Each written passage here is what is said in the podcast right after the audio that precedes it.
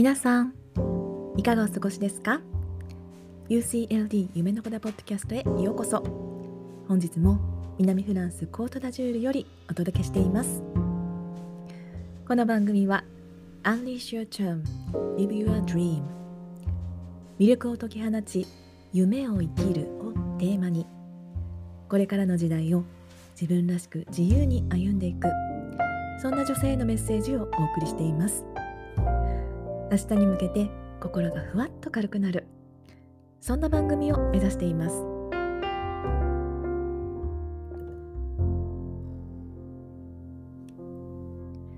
え今日は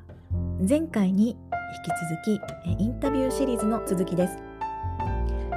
ebook リリース記念秋の特別企画といたしまして魅力を解き放ち夢を生きる女性たちというテーマで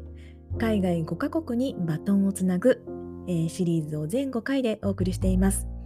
第2回は10月、えー、25日、えー、イタリア在住の異文化交流プロジェクトディレクターとしてご活躍中の菅井真理さんをゲストにお迎えいたしました。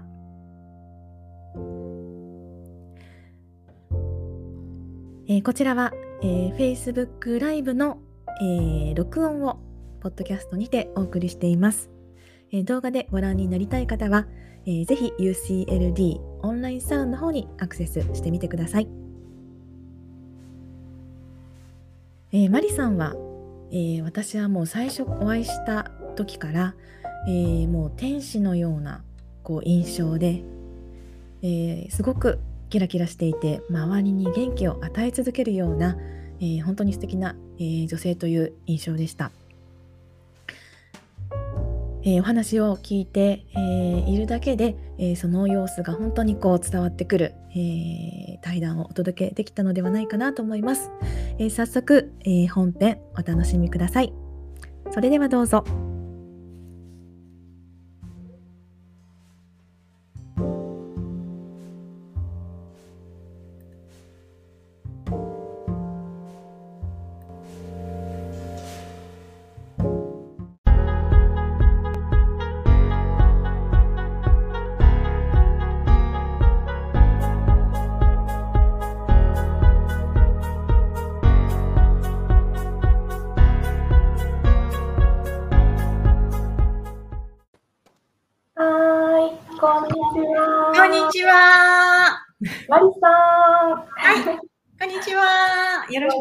ます。よろしくお願いします。お元気ですか？はい、元気にしています。みこさん、お元気ですか？元気です。すごいお元気そうな笑顔を久しぶりに見られて、とても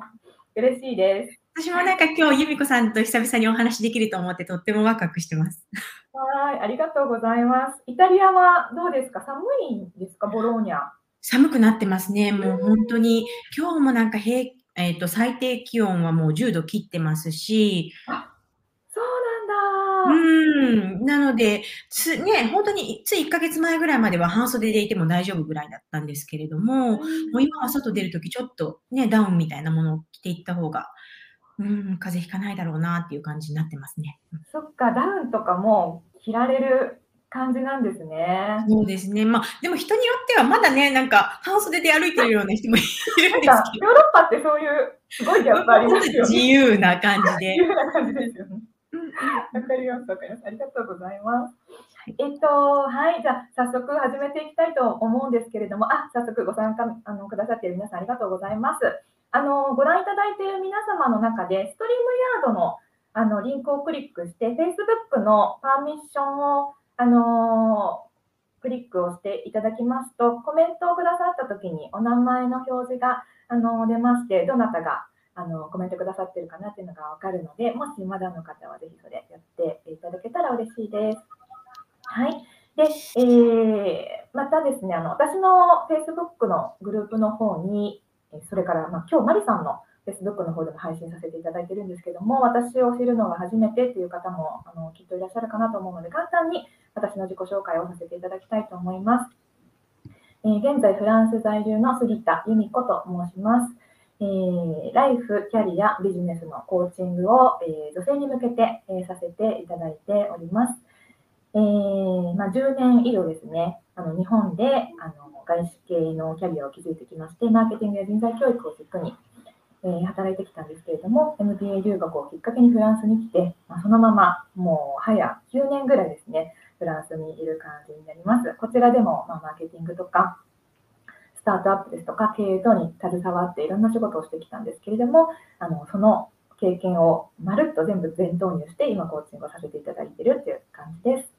で先日あの私の経験をあの皆様にシェアしたいなと思って簡単な ebook をあのリリースさせていただいたんですけれども、えー、それが Unleash Your Charm Live Your Dream という魅力を解き放って、えー、皆さんの夢をあの生きていきましょうっていうメッセージを込めたあの本をですね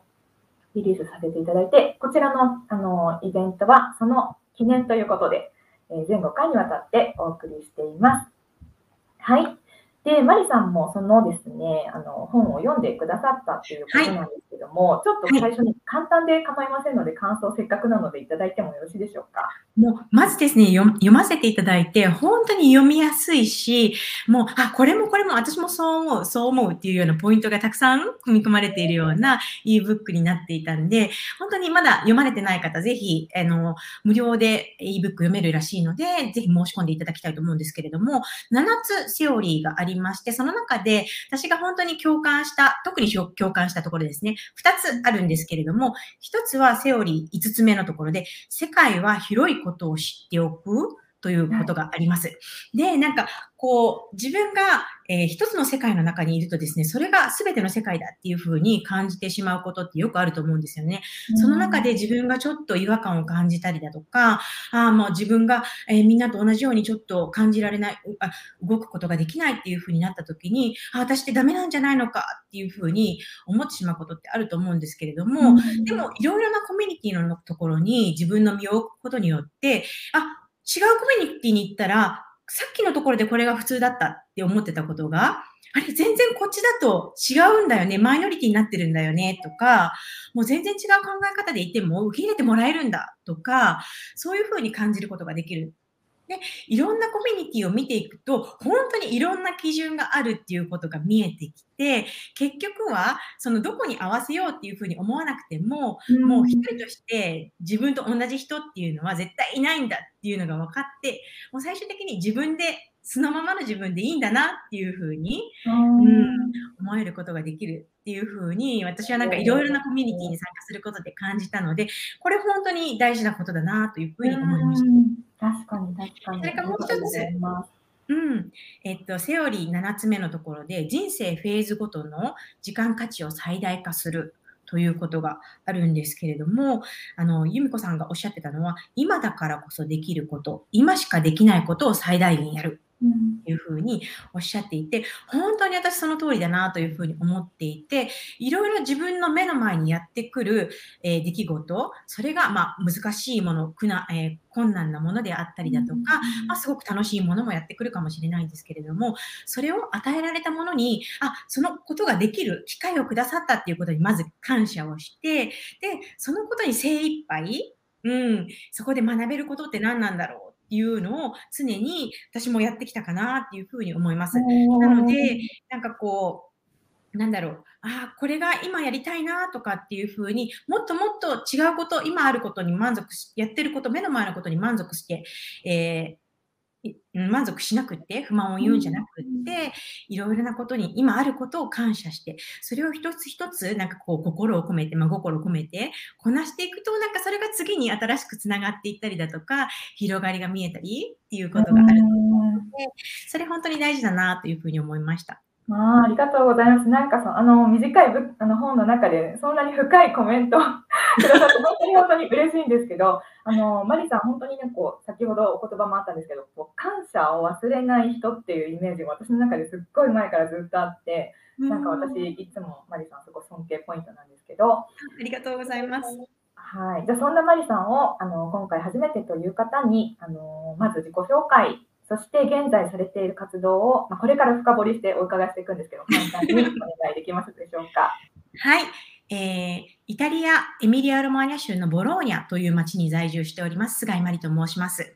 で、えー、異文化交流プロジェクトディレクターという名前でですね、活動をしているんですけれども、えー、やっていることっていうのが本当に、えー、日本とイタリア、日本と外国というものを、え、こう、くっつける、その架け橋になるようなお仕事というものをたくさんやらせていら、えー、やらせていただいておりまして、まあ本当に今ちょっとコロナの影響でなかなかご案内することが難しいんですけれども、えー、旅行の添乗員として日本からいらっしゃる皆様を、えー、イタリアの文化に触れていただくお手伝いをさせていただいたりですとか、えまた、えイタリアの街でですね、えうなぎ祭りというのがあるんですけれども、その街で日本人のシェフがいらっしゃった時に、日本のかば焼きを食べていただくようなクッキングショーをしたり、そのコーディネートをする。もしくはですね、えっと、イタリアの、えー、イタリアに住んでいる日本人の方に、イタリアの文化財などを知っていただく、そういうようなボランティアガイドのプロジェクトを運営したりですとか、えー、いろいろなことをさせていただいてます。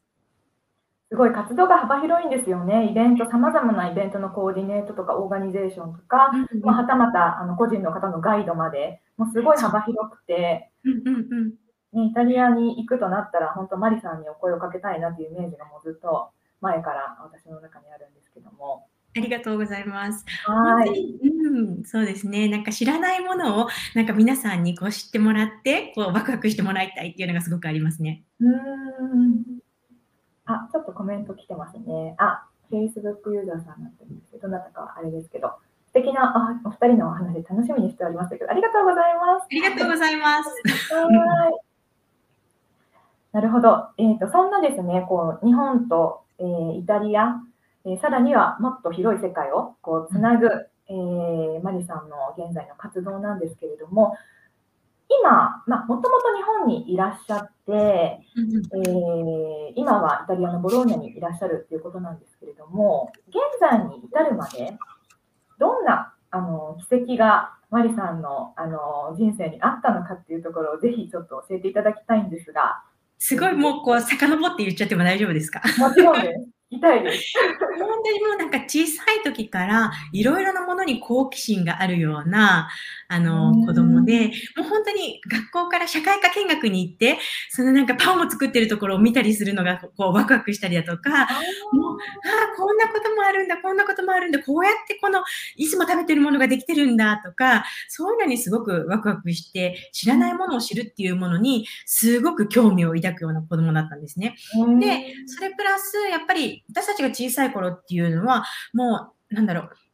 えっと、戦後40年、まあ、ちょっと年がバレちゃうんですけれども、40年とかって言われるような年で、その小学校の図書館とかに、まあ、国際連合とかっていうような新書があったりとかしたんですね。そういうのを読んだりだとか、テレビからいろいろなこう世界の様子がこう流れてきて、私もすごい、あ、そういうあの国際的なお仕事とかっていうのがあるんだとか、世界で私たちってすごく美味しいもの食べていろいろ生きてるのに、世の中には困ってる子供たちの人たちたくさんさんいるんだなとかっていうふうに、こう、漠然と思って、海外っていうところちょっと気になり始めたっていうのが小学生時代にちょっとありました。うん。で、その後、中学校に入って、まあ、コーラス部に入ったんですけれども、で、その時に、たまたまですね、えっ、ー、と、自分の出身の都市と、それから中国の都市が友好姉妹都市締結5周年記念っていうことで、コーラス部がですね、この市のこう合同、なんか合唱隊みたいなのを作って、向こうに交流しに行くっていうイベントがあったんですね。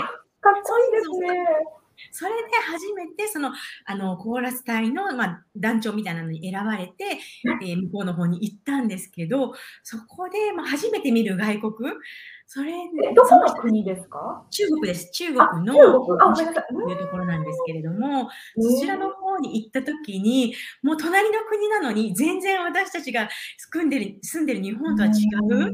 そしてなんかすごくこう熱烈歓迎とかって言って、みんながもう小さい子供たちが、こう、私迎えてくれて、で、向こうの人たちとこうおにぎりを作って、こう、演奏したりとか。いうのをやってる時に、言葉はなかなか通じないですね。向こうの人たちでちょっと日本語を学んでるっていうような学生の方が来てくださったりだとか、私たちもこう中学校英語で、片言の英語でこうコミュニケーションをしたりとかっていう感じだったんですけれども、そういう時に、まあ言葉が完璧じゃなくても、すごく新しいその人たちの住んでる様子を見たりだとか、こう一緒に作る共同プロジェクトをすること、それがなんと楽しいことなのかっていうふうにすごく、うん、その時に感じたんですね。でなるほど。うん。その時になんか、あ、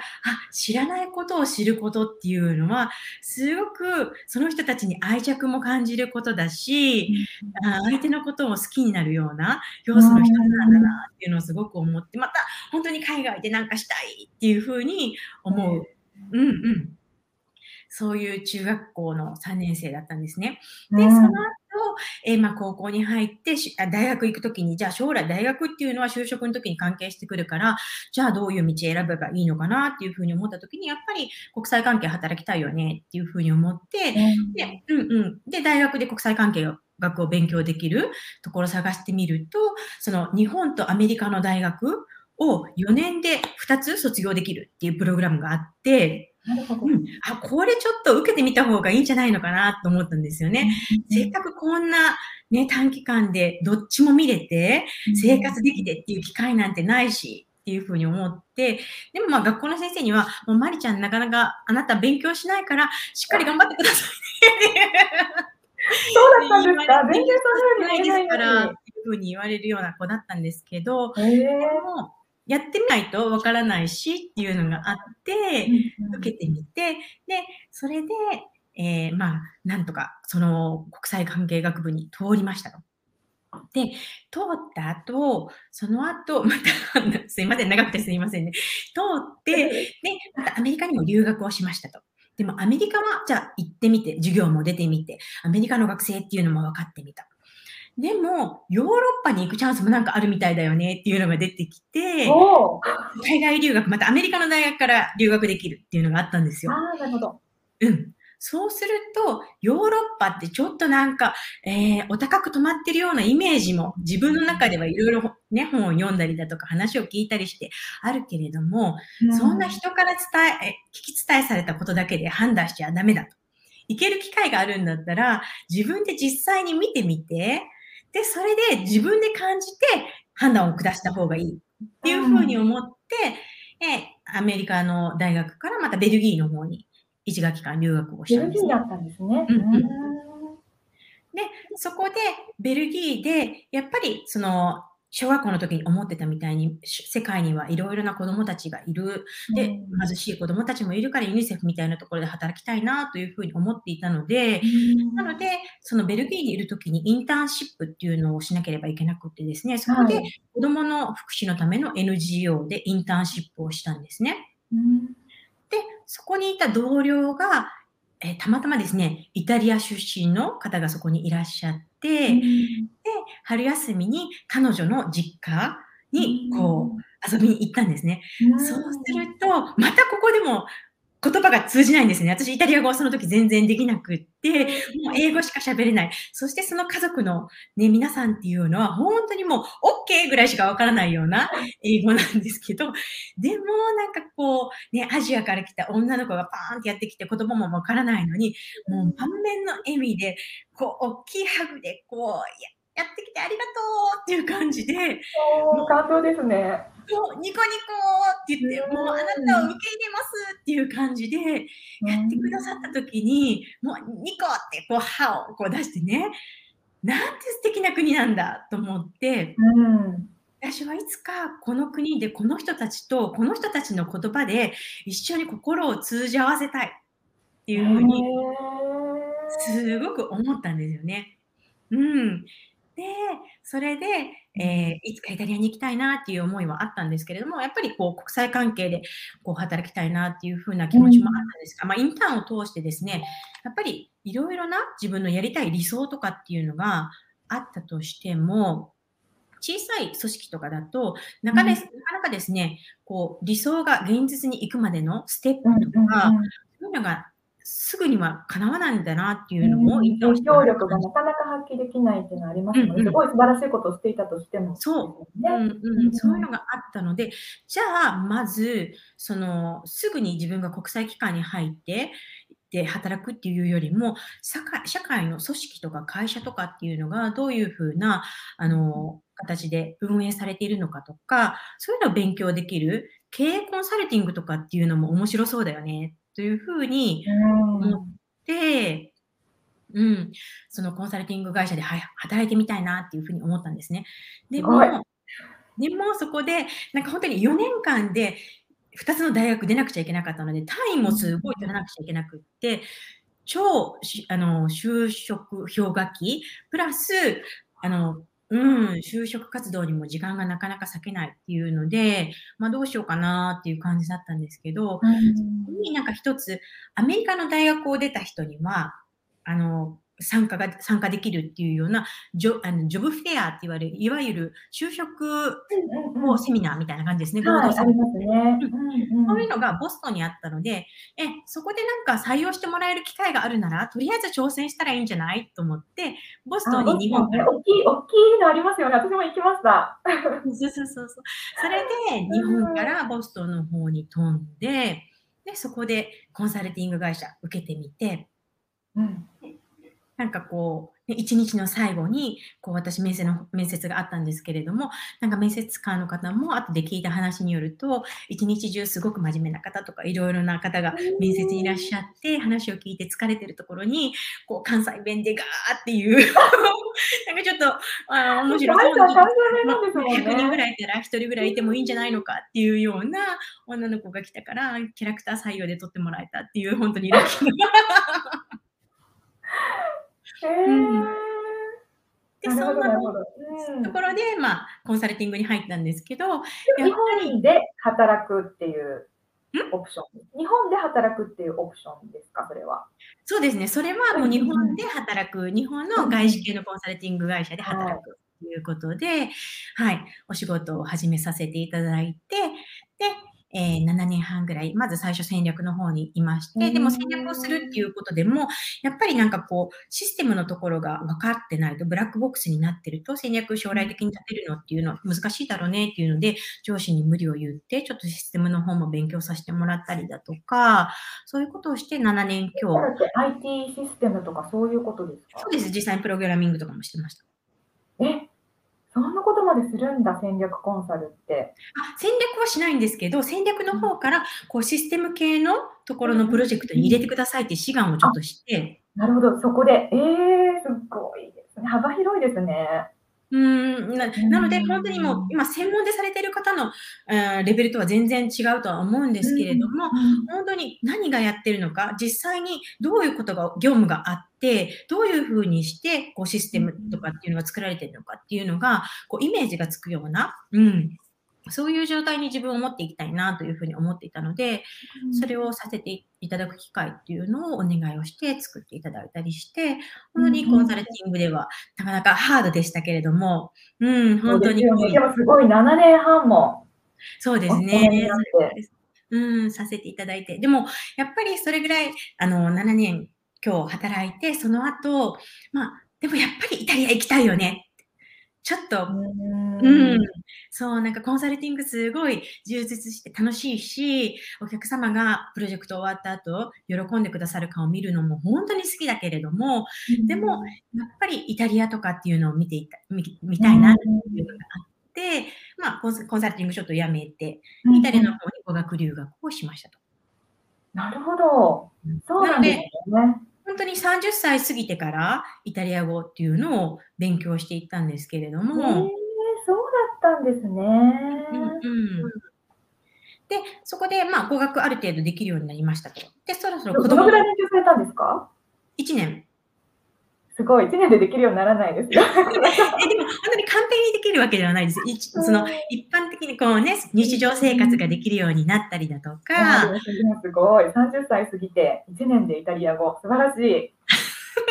でも本当になんか、て自分はもうね、その、もともとこっちで生まれ育ってる人でもないし、顔見たら外国人っていうの分かるから、うん。その大事なのは自分が伝えたい気持ちとか、それを伝えられるようになったりすることだなっていうふうに思って、もうなんかイタリア語の語学学校に通ってる時とかも、最初なんかちゃんと文法とか完璧じゃないと喋っちゃいけないんじゃないのかとかって思ったりすることもね、最初の頃あると思うんですけど、他の国の人見てたら、なんかいろいろ間違ってるの言ってても、なんであなたわからないのぐらいな感じで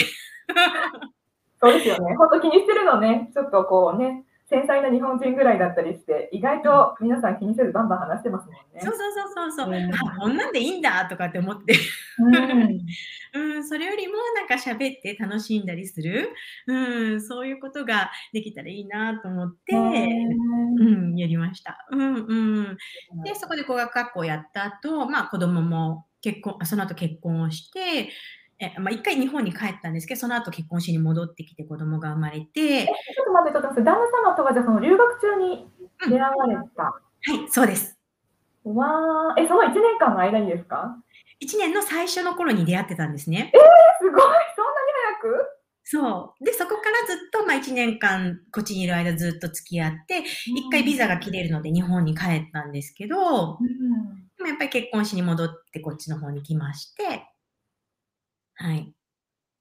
すごい、なんか、プランニングをすごいされてるわけじゃないのに、なんか、トントントンとイタリアまでの道が 作られてる感じがして、すごいですね。あ、そうですか？なんかでも、本当にやりたい、勉強したいと思ったら、行っちゃえって。すごい。え、ちょっと待ってくださいね。あの、コメントが結構くださっているので、少しちょっとここで一旦止めて見させていただきますね。はい、はい。はい。あ、素敵ってまた言葉ありがとうございます。はい。そうそう、ボスキャリですよね。うんうん、あの、私もね、フランスから飛んで行きましたけど、以前。フランスからですか、由美子さんそうそう、行きました、行きました。すごい大きいのでね、お子さんがいて、ね、いらっしゃるんですね。はい。そう、行動力あふれる、本当、本当にそうですよね。あ、これ、ま、マリさんのあの、お友達かお知り合いの方、語学力、本当にすごくていつも尊敬します。ですか？私も語学力すごい。ありがとうございます。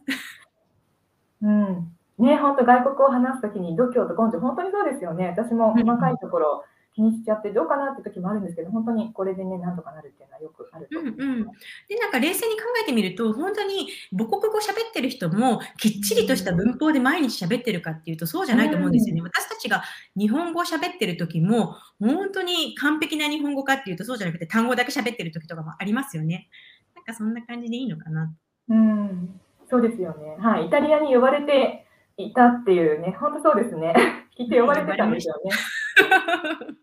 笑顔が素敵っていうことでありがとうございます。嬉しい、ありがとうございます。ありがとうございます。いや、そんな素敵なコメントをたくさんいただいております。なるほど、なるほど。ねそんな感じで、じゃあもう本当にイタリアに来てもすぐにね、あの、運命の相手を見つけられ、また移住っていうところまで一気にこうお話が進んだんですけれども、でそこでじゃあ移住をじゃあその後されて、その後じゃあ今に至るまでっていうのは、どんな感じで来られたんですか？で、移住した後なんですけれども、私、イタリアに呼ばれてきたっていうふうに 呼ばれてきたんですが、結婚した相手はイタリア人ではなかったんですね。あの主人は外国人なんですよ。で、そうすると、やっぱりですね、外国人家族ということもありまして、なかなか滞在許可証とかが出るのが難しくって、本当にちょっと、うーん、なんか本当にね、イタリア人の方と結婚していると、まあそのまますぐに住む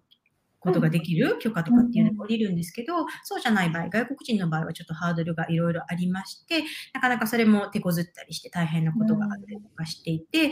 えー、うん、大変な時期もあったんですが、その後ですね、まあ、第一子が生まれて、仕事したいなっていうふうにちょっと思ってたら、お友達の方から、えー、翻訳、ファッション翻訳のお仕事があるんだけど、まりちゃんちょっと試験受けてみない？とかっていうふうにお誘いいただいて、その当時ですね、私コンサルティング業界で、こう経営書とかのこう本とかを英語から日本語に内部用に訳すとかっていうようなことはした経験はあったあったんですけど、ファッション業界だし、そもそもなんかイタリア語と英語が必要だしっていう風な、全く新しい業界で新しい言語でっていう仕事で、本当に自分ができるの？っていう風にちょっと思ったんですけれども、せっかく受けてみないかっていうふうに自分が今仕事したいな、子供もいるし、そのオフィスで働くの難しいなって思ってるところで、そんな家でできるようなお仕事で、こんな試験受けないかっていう機会なんていただけること本当にありがたいと思って、自分がそこで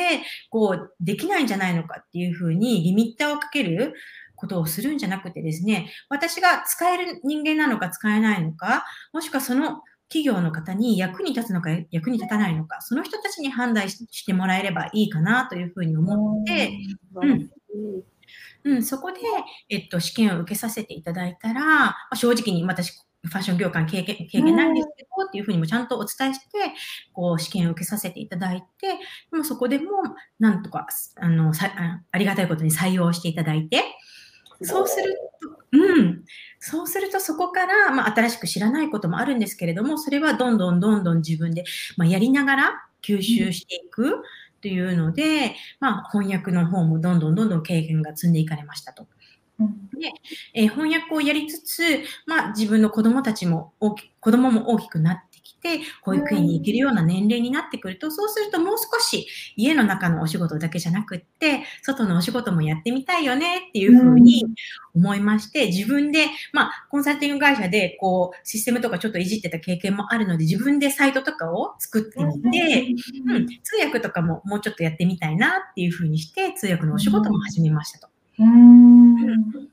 自分でマネージできるお仕事っていうのをフリーランスっていう形で始めていって、その後、まあ、自分、そういうふうに通訳も経験、やりながら経験を積んでいく。で、やっぱりコンサルティング会社で働いていてすごく良かったなと思うのが、お客様がいろいろいらっしゃって、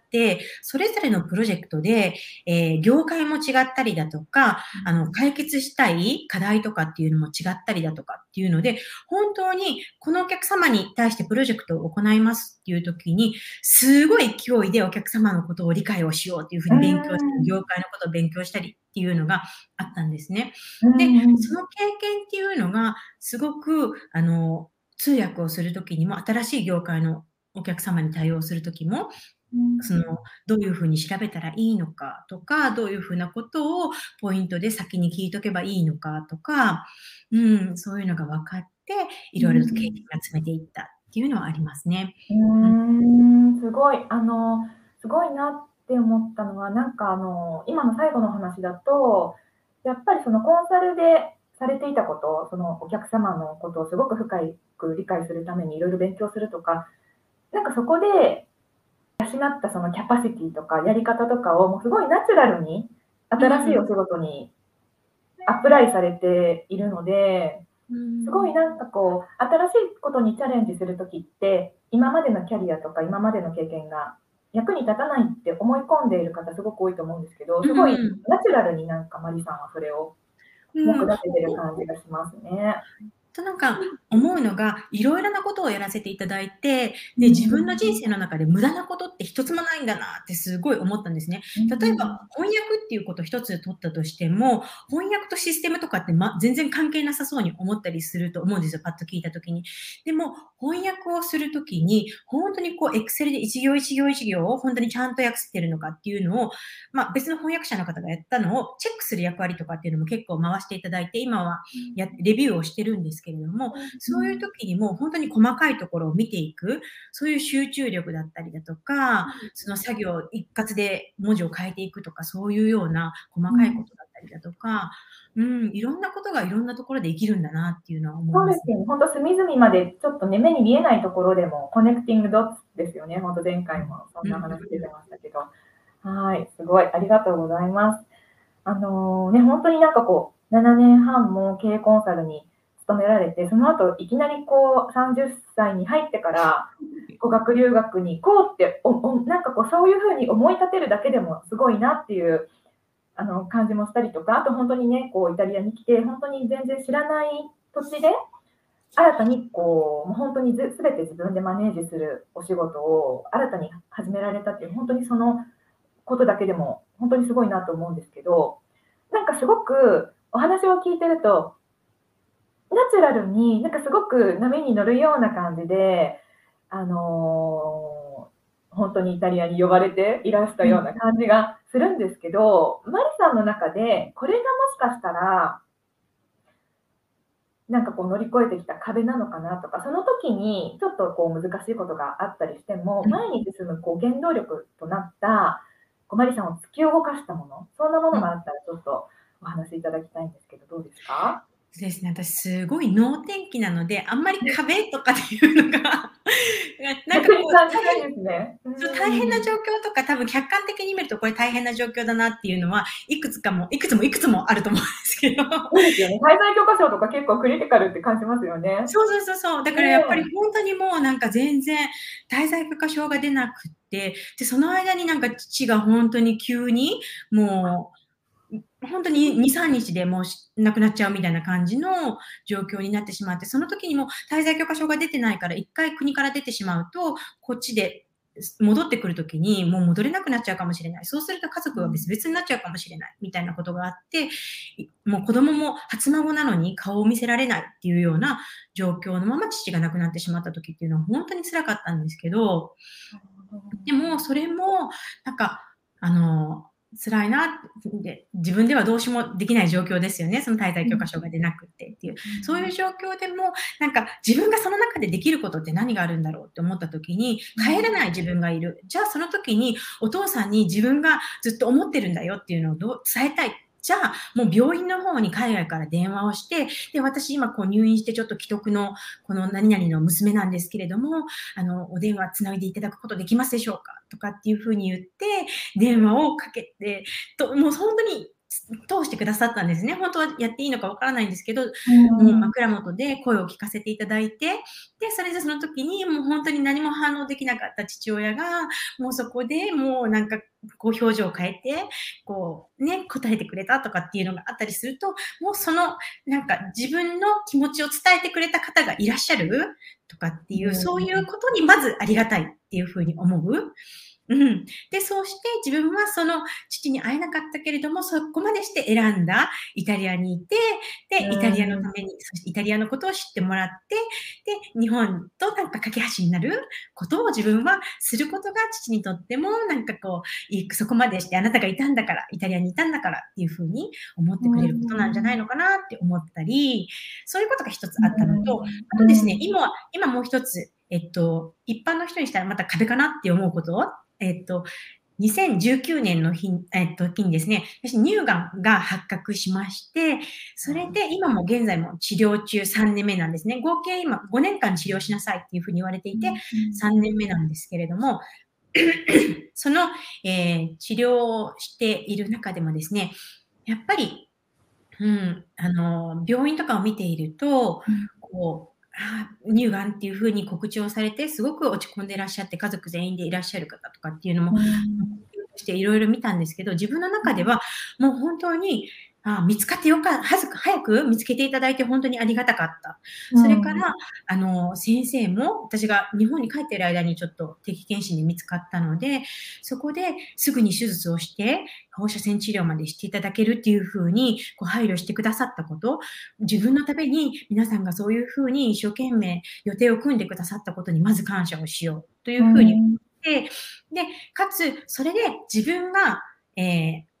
そういう経験ができること、そしてまだ生かされていることっていうのは、その乳がんの定期検診をすることとか、そのやった後でも自分でお仕事やっていけるんだよとか、まだまだ何かあなたすることあるんだよっていうふうに、うん、言ってくださってるからこそ、なんか命まだつなげていただけてるんだろうなっていうふうに思って、それを皆さんに貢献、あの、あの、還元していきたいなとか、何かお役に立てるようにやっていきたいなっていうふうに思って、うん、それをなんか楽しみつつ、ちょうど今、ね、コロナだからお客様もいないしとかっていう、ネガティブに捉えようと思えばできるんですけど、逆にちょっと自分の時間もできて、で将来やりたいことに勉強も時間もつ作れて、で、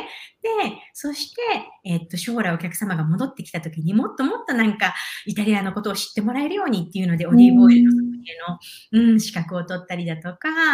いろいろ活動して、本当に自分が、さっきのセオリー7じゃないですけど、自分が今与えられた時間でできることで、そして人のお役に立てるようなことって何なんだろう何ができるんだろうっていうふうなことを考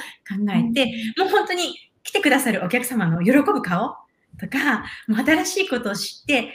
これ嬉しいなって思うのを、うん、見たいっていう気持ちで、うん、やってますね。うん、素晴らしい、素晴らしい。あの、コメント続々といただいてありがとうございます。ちょっとご紹介させていただきますね。はい、ちょっとその少し前のお話からの続きですけど、無駄なことは何もないって言い切れるのはすごい、本当にね、すべてをこう、今のプラスに生かされているっていうところで、本当にすごいと思います。えー、あ、マリさんにイタリアで通訳していただいた方からですね。本当にアクションでした。すごい。あれからずっと憧れの存在。あ嬉しいです。ありがとうございます。コメントありがとうございます。ありがとうございます。はい。で、これは、そうですね、この乳がんあたりのお話に対してのコメントいただいて、ね、本当に、ね、それだけでもびっくりするようなちょっとピンチあの、かなって、やっぱりこう、普通だと思ってしまうとは思うんですけど、やっぱり本当にこう、お話聞いててすごいなって思うのは、お父様のお話とか、乳がんの話とか、あのまあ、一見ピンチっていう状況でも、もう最初、私も冒頭でももうすでにお伝えしたんですけど、本当にマリさんが感謝の気持ちをずっと持ち続けられる人っていうのが、私は本当に尊敬していて、私も常にそうあろうって、なんかマリさんを思い出しながら、いやー、嬉しい、ありがとうございます。してるんですけど、うん、それが一つ本当に素晴らしいなと思うし、あと、ね、あのセオリーの中でもあの感じましたっておっしゃっていただいたポイントと通じるかなと思うんです本当に今できることにフォーカスするっていうことですね。うん、うん、なんかその2つが本当にこうなんかあのそういったピンチの時でも、うん、なんかそのマリさんのキラキラの笑顔を忘れずに、なんか本当にポジティブに進まれてきた、なんかこう原動力みたいなところなのかなってちょっとお話を。うん、でもなんかピンチとかって思うようなシチュエーションであってもそれを経験できる命があるっていうことにまずありがたいと思うし、で、それを経験することによって、自分が今まで分からなかった人の気持ち、その立場にある人の気持ちとかっていうのも分かると思うんですよね。うん。なので、それは自分のこう世界を広げることであったりだとか、人の立場にもっと分からなかったことが分かるようになるチャンス、うん、ってすごく思いますね。うんそうですよね。あ、私そうそう思い出した。なんか、あの、ずっと前に私、マリさんに結構前ですよね、最初にお会いしたのって。でもその時になんか、全然話関係ないところだったんですけど、マリさんが皆さんにシェアしたいっておっしゃって、そのご自身の乳がんの経験を語って、皆さんも検診早く定期的に行ってくださいっていうことをね、お話ししてたのすごい覚えてるんですよ。だからなんかそういう経験をなんかご自分からこうあえて開示して他の人にのことを常にこう考えられるっていうのもすごいなって私、うん、うん、なんか思ってたんですよね、うん、そう。せっかく自分が経験したことでで本当にもうそれが人のねなんか健康であったりだとかこうなんか楽しいことが増えるような要因になるようなことであったりだとか、うん、そういうことであればどんどんどんどんシェアしていって、うん、できたらいいな。そしたら自分も乳がんになったこととかっていうのも全然無駄にはならないし、うん、うん、誰かのがあるっていうふうに思いますよね。うん、うん、いやすごい、なんか、すごい短時間の中に深いお話を なんかすごいありがとうございます。すごいいいこちらこそありがとうございます。と、お話ししている間にもう40分が経ってしまったので、そろそろおしまいなんですけども、はい。はいちょっと巻きではありますが、えそんな軌跡をたどってきて、現在も本当に幅広くご活躍中のマリさんなんですけど、これからの夢、もし何かあれば教えてください。はい。えっとですね、いろいろと活動している中でも、今後はですね、もっとこう日本と、えー、イタリア、日本と、まあ、私の、えー、夫の国であるアルバニアとかっていうのをつなげるような、そういう活動をしていきたいなというふうに思っていまして、で、特にですね、その旅行添乗員っていう資格も持っていますし、オリーブオイルのソムリエとかっていうのもあるので、まあ、食というようなイベントをして、イベントであったりだとか講座とかをしつつ、そこで学んだことを実際にですね、旅行でオリーブ農園に行ったりだとか、作ってる状況っていうのを見ていただいて、もう本当に肌食べていただいて、味わっていただったりだとか、五感で感じていただくような、そういうような、なんか本当に皆さんがこう体験できるような、あの、プロジェクトとかっていうものを作っていきたいなっていうふうに思っています。あと、それから、えっと、もう一つ、インクルーシブ教育の大学の先生のご支援を今しているんですね。日本の大学で、こう、日本のインクルーシブ教育を勉強している先生がいらっしゃって、イタリアの方がそういうところちょっといろいろと進んでいるところもあるので、でそこをつなげ合わせるようなお仕事とかっていうのも、100人規模のオンラインミーティングのアレンジをさせていただいたりだとか、そういうこともしているんですけれども、うん、それも、まあ、もともとユニセフで働きたい、子供のために何かをしたいっていうふうに思っているところがあるんですが、形はちょっと違うけれども、やっぱり未来の子供の子供のためにより良い社会、一人一人があなたたちそのままでいいんだよ、自分でみんな楽しく受け入れられて生きていけるんだよっていうような社会を作っていく、お手伝いをするっていう意味ではすごくやりがいがあるお仕事だと思うので、そうんうんうん、そこにも継続して、ちょっとライフワークみたいな形で、うん、おお手伝いできればいいなっていうふうに思っています。あ素晴らしい。なんか本当にね、こう、もっとお若い頃にこう貧困とか格差とか子供たちのこと、ね、こういろいろ感じたところがあったっていう話だったんですけど、やっぱりこうダイバーシティですよね。すべてこのダイバーシティでいろんな人がいるっていうところをみんなが理解するっていうところが多分スタートだと思うので、本当に全部つながって、そうですね。今の活動つながってるんだなっていう感じが。うん、うん本当に人っていうのは自分が知らないものであったりだとか、うん、見たことがないものっていうものは、ちょっとどんなものなのかっていうのも想像もつかないし、ちょっと怖いものかなとか、あ、自分とはちょっと関係ないものかなとかっていうふうに、うん、思ってしまうところってあると思う、でも、やっぱりちょっと勇気を出して話を聞いてみる、見てみる、自分で触れ合ってみるっていうことをすると、あ、全くそんな恐怖なんていらなかったんだっていうように思うこととかってたくさんあると思うんですよね。はい、なので、そういうような状況がいっぱいできればいいなと思います。はい、ありがとうございます。えー、では、えー、次にですね、今までは私ちょっともう喋りすぎて、マリさんがどれだけ素敵かっていうのをあのいっぱい言ってきたんで、言ってしまったんですけど、すでに。マリさんご自身が思う自分の魅力っていうのをぜひちょっとシェアしていただきたいんですけれども、いかがでしょうか？ちょっと恥ずかしいですけどね、自分の魅力っていうか、あ自分のいいとこかなと思うのが、ちょっと子供みたいなところですね。うん。だから本当にもう生まれたてのこと、子供って、もう見るもの見るもの全て新しいから何なんだろう、何なんだろうっていう感じになると思うんですけど、私もそういうところがあって、もう、あ、これ何？知らない？ちょっと知ってみたいなとか、あ、これなんか面白そうだなとかっていうふうに思ったりだとか、あと、なんか、こう赤ちゃんとかって、こうなんか嫌なことがあったら、わーってすぐ泣いたりすると思うんですけど、でも泣いて美味しいもの食べて寝たらちょっと忘れてたりするところあるじゃないですか。そうですね。私もなんかそういうところがあって、お切り替えが早いんですね。うん、なので、うん、まあ、悩んで良くなるんだったら、ずっと悩んでたいと思うんですけど、悩んでもどうにもならないんだったら、悩んでてもしょうがないやそれは、うん、楽しいことを考えてワクワクしてる方がいいやっていうふうに思うんですよね。本当子供みたいですよ。素晴らしい、素晴らしい。本当にね、なんかこう、お子さん、もう小さい頃、子供の頃に知らないものを知る喜びっていうね、ことを、うんあの図書館とかそういうところで感じてたっておっしゃってましたけど、本当にやっぱ好奇心、私もね、ちょっとその好奇心のところ結構あるんですけど、マリさん、うんななんかそのマリさんのおっしゃることはすごく、ね、よくわかるなっていうふうに思いました。はい。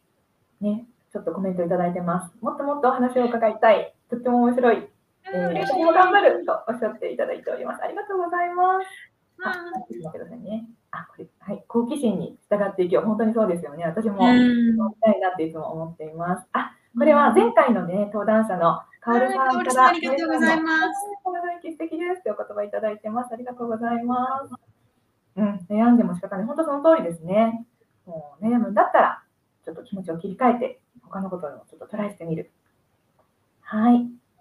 うん、マリさんのそういうところが、あ一緒に、ね、時々いらっしゃる方なのかな、一緒にいて、本当にいいところです。はい。お話いただいてます。ありがとうございます。ありがとうございます。はい。ではさ、最後にですね、最後の質問、夢、へこれから一歩踏み出したいな、踏み出そうかな、踏み出し始めている、そんな女性たちに、マリさんからぜひ一言メッセージをお願いします。はい。えっとですね、私が思うのは、やっぱり私もこう、翻訳、ファッション翻訳を始めるときに、自分で大丈夫なのかしらってちょっと思ったところ、頭にちらっと来たんですね。でも、それって本当に自分で自分の可能性っていうものをそこで閉じてしまわなくて、本当に良かったなっていうふうに思っているんです。なので、それ、あなたが本当に、えー何かお役に立てるのかどうなのかっていうのは、実際に周りの方たちが判断をしてくれたりすることなので、自分で決して自分から可能性を閉じてしまわないでください。ぜひ挑戦してくださいっていうことが一つ。で、そこでもし自分が、こう、そのやりたいことに、すぐにその段階で受からなかったとしても、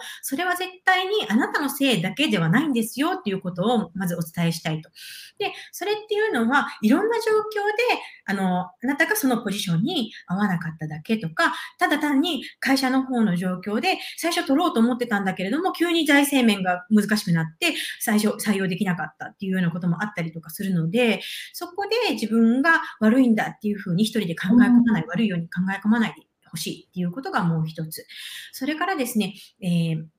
もっと自分がやりたいと思ったことっていうのは、どんどんどんどんうん、もうワクワクに従って、もう由美子さんのこう言葉ですよね。あにね、自分の魅力を解き放てっていう感じなんですけど、もう自分のことを100人いたら100人好きになってくれるなんて、そんなことはありえないんですよね。全員の人に好いてもらおうなんていうのは、もう全然なくって、会う人がいれば会わない人もいる。でも、あなたが絶対に、あの、助けになれる人あなたが持っている今の才能とか能力とかっていうのですごく助かる人っていうのが世の中にいるっていうのは思うんですよね。なので、そういう才能を持っているのに、こう、使わないっていうのは、ちょっとなんか、あの、利己的というか人に対して。ですね。うんって思うので、せっかく持ってる才能っていうのを、こう誰かのお役に立てるのであれば、それを知ってもらって使うような機会っていうものを自分で探していって、うん、できるような機会があればいいなっていうふうに思うので、どんどんどんどん挑戦していって、あなた自身が否定されることなんて全くないし、絶対に、あの、うん、あなたで一緒に働きたいとかやりたいって言ってくださる方いるので、頑張ってくださいっていうふうに思います。ありがとうございます。素敵なメッセージ。本当そうですね。こう、それぞれの魅力を解き放っていただいたら、きっとそこにフィットする、あの環境とか、あのオーディエンスとか、ね、あの周りに探していけるんじゃないかなって私も本当に思います。ありがとうございます。はい。じゃあ、最後にですね、先ほど、あのマリさんの活動の中でも、えー、ご紹介いただきましたが、えーと、ちょっとお知らせで、えー、マリさんの運営されている Facebook ですね、がございますので、そちらをシェアさせていただきます。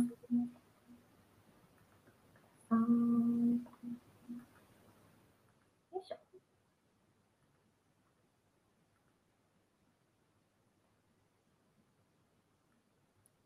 あ、少々お待ちくださ。い。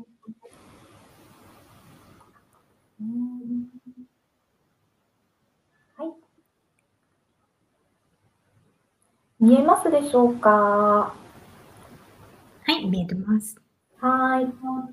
じゃあ、マリさん、簡単にご説明いいですか？はい。えっとですね、私の方が、えっと、7月に新しく Facebook グループ、地中海の風に吹かれてというものを立ち上げさせていただきました。で、こちらの方のグループの中ではですね、まあ、オリーブオイルを作っているような国々、地中海の国々のことを、ちょっとどういうような文化があるのかなというのを、まあ、まずイタリア、私が住んでいるイタリア、そして、えー、まあ、アルバニアですね。私もよく訪れる国、アルバニアとかを中心に、えー、ご紹介をしていけるようなグループを作りました。で、こちらの方でまたオリーブオイルの講座をやったりだとか、そういうようなことも将来的にちょっと考えていて、モニターさんを募集するときにもグループの方からちょっとご協力いただいたりしたいなというふうに思っていたりするので、ぜひぜひですね、まだこのグループに、お入りでない方は入っていただけると楽、えー、非常に嬉しく思います。はい、ありがとうございます。後でこちら、リンクの方をまた Facebook の方にも貼っておきますので、えー、ぜひご興味のある方、あのー、参加してみてください。あの私の住んでる南フランスもね、オリーブオイルとか、オリーブ、すごくあの周りにたくさんあって、でも私なかなかこうよく理解しないまま、普通に使ってるだけ、食べてるだけなので、マリさんから本当にこれからいろいろあの教えていただきたいなと思っています。ぜひぜひ楽しみにしています。また、由美子さんも私のグループで、あの、南フランスについても語っていただけるような機会とかも。ぜひぜひ参加させてください。楽しみにしてます。ありがとうございます。よろしくお願いします。はい。えー、ということで、もうそろそろお時間になってきたんですけれども、えー、最後にですね、次週の、えー、まだまだ続きます。えー、あと、全5回なので、えー、まだまだ続くんですけれども、次回のご登壇者様を先にご紹介させていただきたいと思います。はい、11月、えー、8日の月曜日が、え、第3弾のインタビューになります。えー、長崎鈴香さん、幼児継承日本語教育マルチ、えー、文化家族のためのコミュニティを主催されている、え、鈴鹿さんです。スペインから、えー、ご参加いただきます。お時間はちょっと日本時間遅くなりまして、えー、23時半からのスタートになります。ちょっとライブでご参加難しいという方もいらっしゃると思うんですが、ご都合合う方はぜひいらしてください。またアーカイブも残りますので、そちらでもご覧いただけたらと思います。あの、マリさん、何か鈴鹿さんにメッセージありますか？本当に鈴鹿さんのやってるか、やってらっしゃる活動っていうのが、そのオンラインで、こう、日本語というものを、外国に住んでる皆さんとかを中心に、外国語を子供たちに学んでいただこうっていう活動されていらっしゃるんですね。で、本当になんか住んでる場所によっては日本語学校がなかったりだとかして、日本語教育家庭だけだと難しいっていうような環境があると思うんですけれども、この鈴鹿さんの活動を通してオンラインで一緒に日本語を楽しく学んでいける仲間がいる。そして、えー、日本語で何かをすることによって日本の文化とかも学んで学んでいける。そういうすごく面白い活動をされていらっしゃるので、お子様をお持ちの皆さんはぜひぜひですね、えー、ご覧ご覧になっていただければなというふうに思います。本当ですね。ありがとうございます。素敵なメッセージ。鈴鹿さん、次回お待ちしています。えっ、ー、と、最後に、まだまだコメントいただいていますので、最後にご紹介して、えー、もう少しでお別れとさせていただきたいと思います。はい。ありがたいお言葉を本当にありがとうございますと。今の自分にぴったりな言葉をいただけたという感想いただいてます。素晴らしい。ありがとうございます。ありがとうございます。うん、マリさんの日々のメッセージに励励まされて刺激を受けているという方のコメントです。すごいですね。ありがとうございます。あはい、えっ、ー、と、還暦になられた方、これから前向きに頑張っていただき、あ、行きたいですっていうことですね。ありがとうございます。感謝の言葉いただいてます。ありがとうございます。褒め言葉もありがとうございます。ファシリテート。本当に由美子さん、ありがとうございます。ありがとうございます。はい。ということで、えー、ちょっとこちらスクリーン停止させていただいて。はい。ということで、えー、お時間、もうあっという間に、もう40分、50分経って、えー、しまいましたけれども、えー、マリさん、本当にお忙しい中、今日はありがとうございました。いえ、こちらこそ本当にお招きくださいましてありがとうございました。はい、あの本当にこうポジティブなあのメッセージと素敵な笑顔とあと好奇心に満ち溢れるお話をたくさんいただいて、ね、私も元気がすっごく出ましたし、あのご覧いただいた方からもあの本当にたくさんのコメントいただきまして、えー、ありがとうございます。お楽しみいただけたら幸いです。またあのマリさんの、えー、コミュニティの方も、えー、ぜひちょっと参加していただけたら私も嬉しいです。はい。では、あの、長い間、あ長い時間ですね、ちょっと50分ぐらい、えー、1時間近く、ちょっと今日は延長してしまいましたが、えー、どうもありがとうございました。またマリさんどこかで、えー、いろいろ一緒にできたら嬉しいです。よろしくお願いします。はい、ぜひぜひこれからもどうぞよろしくお願いします。はい、ありがとうございました。はい、ありがとうございました。くださった皆さんもありがとうございます。失礼します。失礼します。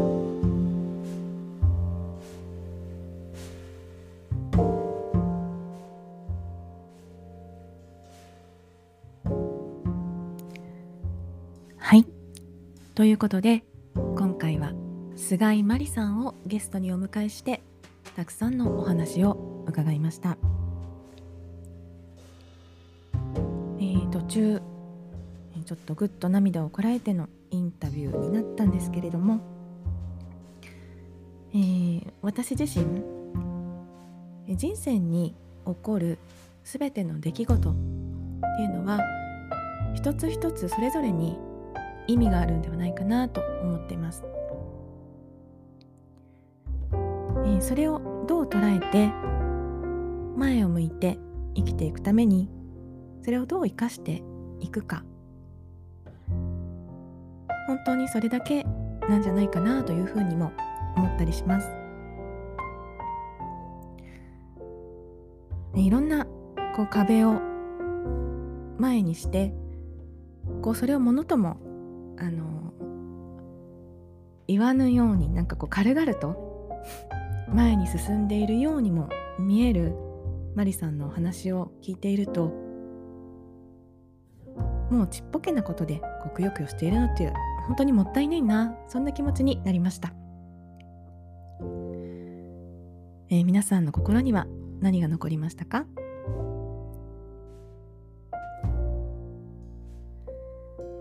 えー、最後にお知らせです。えインタビューの中でマリさんからご紹介のありました、えー、Facebook グループのリンクは、えポッドキャストのエピソードの詳細に、えー、リンクを載せておきますので、えー、ぜひチェックしてみてください。えそして今回のインタビュー企画は、えー、私の執筆いたしました ebook 人生を動かす7つのセオリー Unleash Your Charm Live Your Dream こちらのリリース記念でお送りしています。まだ本を読んでないよという方は、えこちらも同じくエピソードの詳細からチェックしてみてください。引き続きインタビューシリーズを UCLD オンラインサロンにてお送りしていきます。え、70名近いメンバーさんにご参加をいただいておりますサロンえー、ぜひ皆様お気軽に遊びに来てください。